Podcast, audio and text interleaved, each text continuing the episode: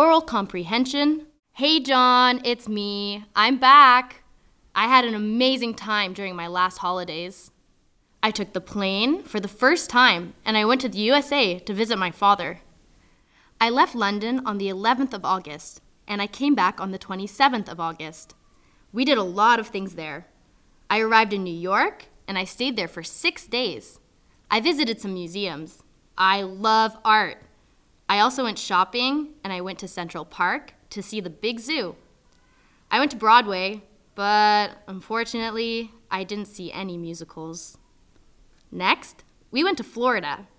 We stayed there for nine days and we spent some time on the beach. We even went to a football match. We had a great time.